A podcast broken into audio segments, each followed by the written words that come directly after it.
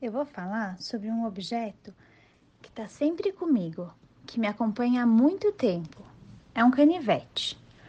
O meu primeiro canivete eu ganhei aos nove anos. Foi o meu avô que me deu.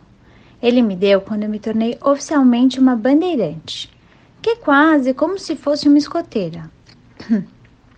Durante anos, o canivete ficou preso no cinto do meu uniforme. Eu tinha tanto orgulho dele quanto dos distintivos que eu ia recebendo para costurar no uniforme.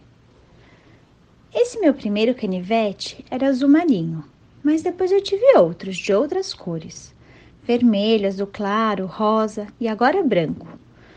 Todos do mesmo modelo, bem pequeno, com uma tesoura, uma faquinha, uma lixa, uma pinça e um palito. Hoje, e desde quando ele saiu do meu cinto de bandeirante, ele fica preso nas chaves da minha casa, como um chaveiro. Quando eu era adolescente, na chave da casa dos meus pais, depois na chave da minha primeira casa, e agora na chave da casa que eu moro com meu marido e filhos. Eu gosto de deixar ele junto com as chaves, porque onde eu vou, ele vai comigo.